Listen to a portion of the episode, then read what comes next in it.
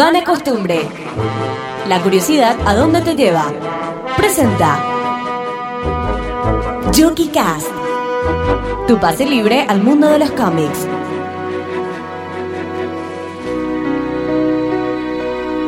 Bienvenidos.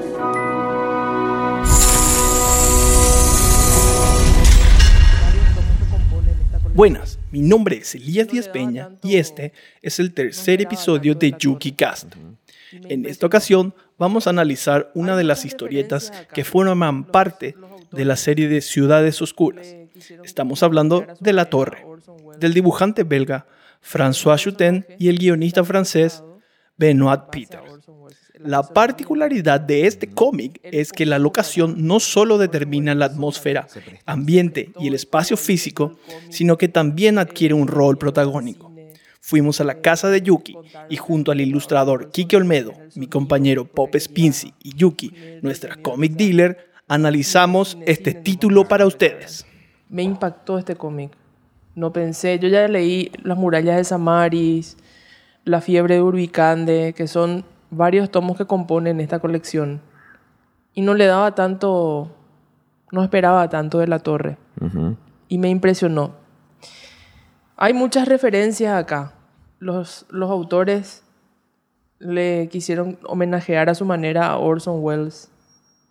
Y este personaje está dibujado en base a Orson Welles. La fisonomía de él lleva. Él posó para, Orson Welles posó para eso. Se prestó. Se prestó, estuvo ahí, leyó el cómic, eh, ya quería llevar al cine. Eh, contaron que el problema de Orson Welles con los cómics era el sonido, porque él quería ponerle sonido a todo. O sea, cine, cine, cine nomás en su cabeza, ¿verdad?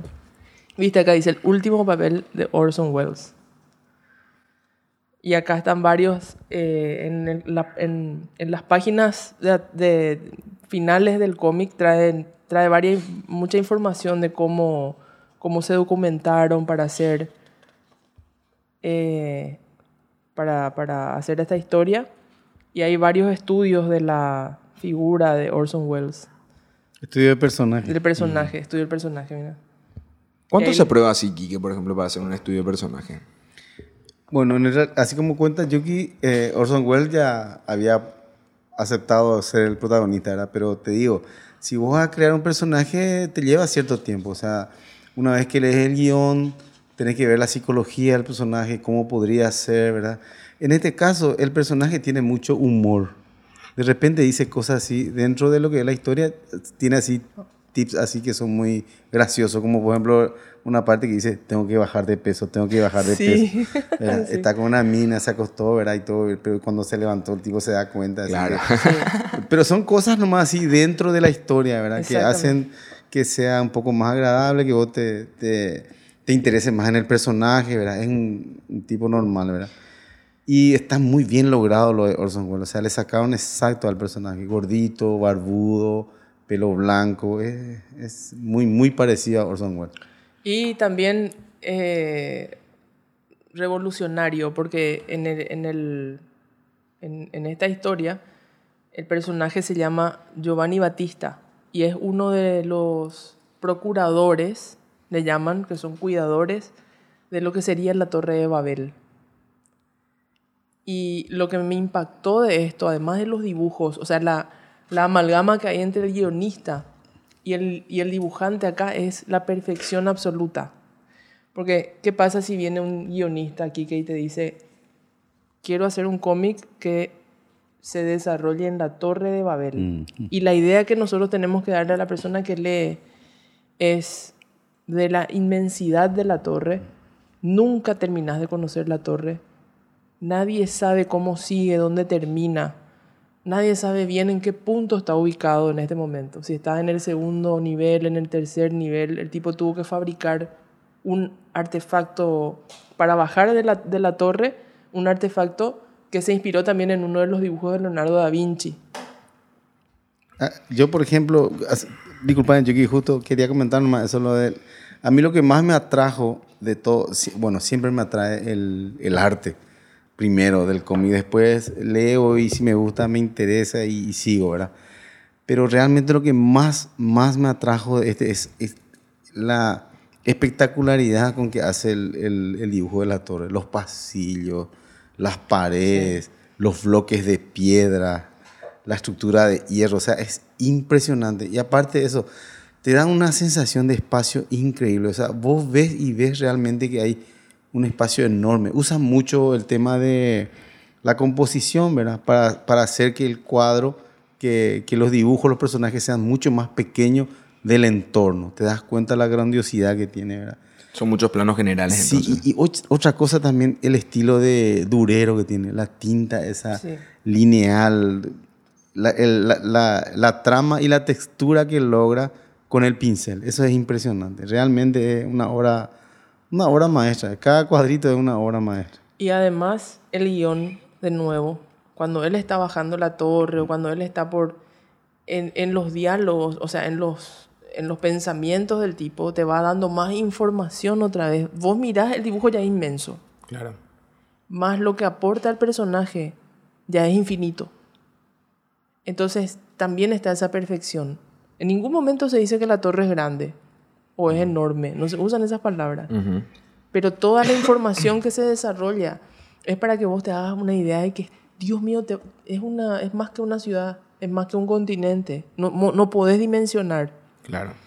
Y después yo dije, bueno, ¿cómo van a...? No voy a contar el final, obviamente, pero a medida que iba avanzando yo, pensaba, ¿cómo van a superar esto? Porque el final, el final puede reventar todo. Si es un mal final, si es flojo, todo el resto se cae. Claro. Y el final es una cosa impresionante. Que tiene que ver con la historia de sí, ¿Sabes qué me gustaría? ¿Sabes qué me Todos gustaría? sabemos la historia de esta Me gustaría que- significativa Todo, construcción que final, si denominada la Torre de Babel todo el resto o se el cae. Mencionada en la historia Y el final en el Antiguo Testamento. Impresionante. La leyenda de la Torre de Babel historia de Babel. cuenta que los ¿sabes qué me hombres gustaría? la ¿sabes qué me construyeron gustaría? porque querían llegar al cielo. Me gustaría que No se sabe muy bien o sea, al cuándo fue construida. Estudios apuntan qué es a que ya estuvo antes Es de los tiempos eso. de Hammurabi. Eh, sí, ahí Hacemos una ahí referencia al storyline de la torre. Giovanni Batista es uno de los incontables guardianes de una torre inmensa de la que se desconocen los límites y de cuya existencia se han olvidado incluso sus propias autoridades. Cansado de esperar la visita del inspector, Giovanni decide partir en su búsqueda. A lo largo de una persecución difícil se encontrará a Elías Aure- Aureolus Palingenius, vigilante de extraños cuadros, y se enamorará de la joven Milena. Pero eso solo será el inicio de un sinfín de sorpresas. Imagínate, él se fue a buscar al inspector, cansado de esperar, no sé cuántos años esperó, pero cansado de esperar que venga a ver las autoridades, el mismo, la misma torre, él sale en su búsqueda. Claro. Y eso, es eso significó, imagínate, y significó, salir de la torre significó emprender un viaje que no sabía cuántos días o meses podía durar, porque él no sabía a qué se iba a enfrentar mientras trataba de bajar de la torre. Porque no es que está llena de escaleras para que- o, o- o ascensores. Sí. Entonces ahí tuvo que fabricar un... no, Pero es como una especie de tributo a la Torre de Babel bíblica o es la Torre de Babel. y no dicen ahí. Ujú. No dicen Pero ya te da a esto es entender, la- claro. sí, Si hablamos de una torre gigante, Esto es la Torre de definitivamente Babel, hablamos sí. de la Torre de Sí, Babel. imagínate, él eh, solo por salir la torre es toda una aventura. O sea, se transcurre casi todo el cómic por, eh, solamente en búsqueda de, de los pasillos, o sea, caminando en los pasillos de la torre. Es realmente, o sea, para, para, para recalcar más nomás el tema este de- del arte que tiene, es impresionante. O sea, el artista es- domina todo lo que es espacio, domina lo que es la composición. Y el dibujo arquitectónico, Es ¿verdad? increíble. Y para más, tiene esa textura que Es tienen lo los blancos y negros. Es impresionante. O sea, es una obra que es. Te llena, ¿verdad? Te llena realmente visualmente. Y aparte, la parte, la misma historia en sí, ¿verdad? No, eh, Ah, y acá al final sí los autores te cuentan que se trataba de la Torre de Babel. Ok. Durante el cómic no te dicen esto es la Torre de Babel, pero todo ya te imaginas que es. Y las referencias, ellos fueron al cuadro de un tal, bueno, yo por lo menos no le conocía, Bruegel, Bruegel o Bruegel, que es quien ilustró mejor la idea de la Torre de Babel. Y es un cuadro que si buscas en Google lo vas a encontrar y es, es impactante. Es impactante cómo el tipo se imaginó y pudo plasmar. Entonces, en base a eso, Pero es toda una vista general. Después desarrolló La Torre de Babel Se referían al artista Peter Bruegel llamado el Viejo, considerado uno de los grandes maestros del siglo XVI. Su pintura, La Torre de Babel o La Torre van Babel, creada en 1563, hoy la pueden encontrar en el Museo de Historia de Arte de Viena, en Austria. La ambición del hombre de construir algo más grande que el sueño y sin acompañar esta construcción con las leyes de la ingeniería y la física. Imagínate lo, lo ambicioso que hace eso en cómic. Exacto. Y quedar no a la altura, sino superar tus expectativas. Superar, porque de verdad te supera este cómic. Te supera el guion, te supera todo, te, te genera, no sé, un montón de... Y después ese final es una cosa... Yo no me imaginé que iba a terminar así. Y no les voy a decir Y- más nada. En realidad, Chucky, esta es una parte de, de la serie esta de... Las ciudades oscuras. Las ciudades Sí. oscuras. ¿Cuántas Eh, son? ¿Cuántas forman esta? Mira, ¿Qué sería una saga o cómo le llamamos a esto? No, son varios tomos, no es saga, porque Eh, no. son historias Sí, independientes. exactamente. Como unitarios. Sí. como Pero en, algunos tienen una pequeña referencia a Mm. la anterior, pero pequeña. Pero eso, ¿podés tener de a uno o podés tener la colección? Sí, ¿verdad? podés Pero tener de a uno. es así. O sea, tiene un inicio, un 12 final, por ahí son. Y hay dos que están medio fuera de colección porque tienen que reeditar y no se reedita porque no son, estos no son cómics comerciales. No son cómics que se venden masivamente ni, ni eh, no despiertan un interés como Batman, por ejemplo. Entonces, estos se queda medio El cómic ahí. gourmet sería. Este es gourmet. Sí, sí, así sería. Sí. Está bueno que hablemos de esto entonces también. Ahora, este escritor, eh, ¿empezó con esto o con qué? ¿O te maté? No, mira, él empezó. No, él tiene varias cosas. ¿De dónde es? Francés. Ah, francés. Pero en 1980 y algo empieza con las murallas de Samaris. Y le invita a su, a su amigo, este dibujante, a hacer el, este cómic. Pero además es, eh, es un, un tipo especializado en biografías y escribió una biografía sobre Derrida y la deconstrucción y no sé qué cuánto, este Peters. O sea, es un capo. Es un capo. Es muy capo. Imagínate todo lo que él maneja para poder... eh, y, y, y- y vuelca en el cómic y se nota, se nota su nivel. Yo me imagino por lo que decís que, que tiene una dificultad mayor para cualquier persona que dibuja darle vida como a espacios o a entornos. Eso, por eso, porque en las ciudades oscuras, los protagonistas son las ciudades, los edificios, los monumentos. Las personas que están ahí, los personajes, eh, están no en segundo plano, pero lo importante acá es la, La ciudad, torre, sí. la ciudad. En este caso es la torre. La torre es la protagonista a todo momento. de- todo gira en torno a eso, no al personaje. ¿Y cómo se hace eso? ¿Hay una técnica o es, algo- es lo, lo inefable, lo indecible? Bueno, hay varias técnicas para hacer un, un- un guion, ¿verdad? Eh, en realidad usa como una excusa, ¿verdad? Es lo, lo más importante, pero en realidad te va contando la historia de, los, de sus protagonistas. En este caso, eh, el cuidador de la torre, ¿verdad? Pero es, es increíble cómo no, no deja, cuadro por cuadro, no deja de impresionarte y como dijimos, de los espacios y del diseño de la torre. Nunca, nunca se ve en su totalidad. Nunca llegas a ver cómo es realmente la torre. Todo lo que sucede, sucede en sus pasillos. ¿verdad? Lo que, sea, lo, que, lo que sería la aventura, ¿verdad? Sería, todo sucede ahí adentro. Claro, en ningún momento tenés un plano general no, y ves no, toda la... No, no, ningún, en ningún La narrativa de no mostrar el todo y dejar eso a la imaginación del lector no es algo nuevo. Manipular desde lo psicológico siempre es mucho más efectivo.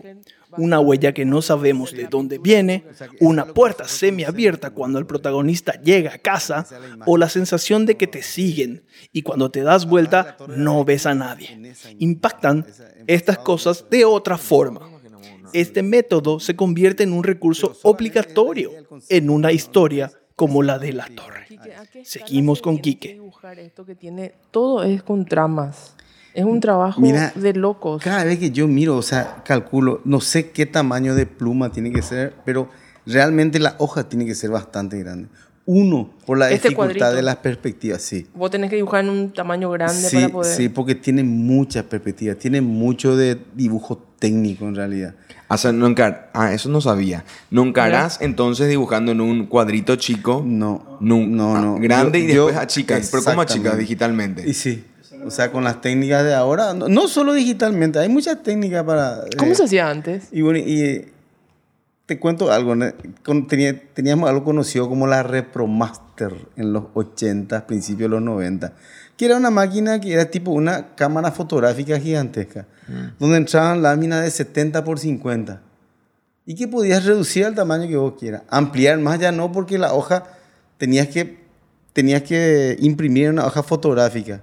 Y lo máximo que se podía imprimir era 40 por 30, una cosa así, ¿verdad? O en dos pedazos o en tres pedazos para que sea más grande. Pero en realidad este tipo de cosas, este tipo de trabajo, yo estoy seguro, estoy seguro por, por la experiencia que te puedo decir, es que se hacen, mucho, eh, se hacen el triple más grande los dibujos, porque si Sí, no, no, uno lo no te va a entrar eh, el tema de la perspectiva, la profundidad, como estábamos hablando hace rato de las imágenes, ¿verdad? Y otro, la cantidad de detalle que tiene. Mira lo que Es Está impresionante. dibujado cada piedra, cada piedra, piedra por piedra, por ejemplo, acá. Y la trama Y es. por eso, en, en esta imagen, en esta primera te das cuenta. Hay, una, hay un claro oscuro, ahora un degradé de negro a blanco que está logrado solo por línea. Y eso tiene, es un trabajo minucioso y tiene que estar en. No, no puedes hacer más. Imagínate cuando entran los rayos de sol para hacer Así eso con las tramas. Sí, ahí Acá está, hizo ahí el está, tipo. hizo el tipo. Y imp- no, estamos hablando de... Sí. Está- estamos hablando en serio de primer nivel. Estamos hablando de cosas que te son artistas, son estos. Son, este dibujante es un artista, realmente. Es una obra de arte. Este cómic es, es arte desde, desde la primera página, desde la tapa, desde todo. Y, y lo que más me impresiona también es que la idea, el concepto original es del dibujante. Ok. ah, eso no sabía. Ah, no Claro, está basado en nada. claro, no, está basado en todo esto que estábamos hablando. De la Pero te torre- fue mezclando él. pero el guion en sí lo hizo otra persona. O sea, es como que yo creo el concepto y le pido a un, a un Ah. guionista para que me desarrolle. ¿Entendés? De eso se trata. Por eso, por eso me pareció lo extraño. Él está en primer lugar, el dibujante está en primer lugar en la presentación. En la tapa. Shooten Sí. y Peters. Exactamente. Mm, mira. Peter es un buen guionista, un excelente guionista, pero es un colaborador en este, en este proyecto. El dibujante es el creador de la historia. Que De, por de lo la torre. De- sí, de la, de la serie de... de- Que por lo general en los códigos del cómic, ¿quién está primero? Eh, el, el- el- el guionista, generalmente. Ah, y en este caso, Yo no como sabía eso. prepondera el dibujo. El- Así fue como descubrimos La Torre de Shuten y Peters, una obra que te deleita y que podemos compararla, por ejemplo, con Titanic, donde el lugar toma el protagonismo del tiempo, situación y presura de sus otros protagonistas. En el Titanic sería Rose y Jack, y en La Torre, Melina y Giovanni Battista. Una historia de amor no tan melosa y mucho más real que la que se imagina. Irónico para un cómic. Nosotros la compramos y la leímos, pero no te adelantamos más. Muchas gracias por estar con nosotros. Hasta la próxima edición de Yuki Cast. ¡Chao!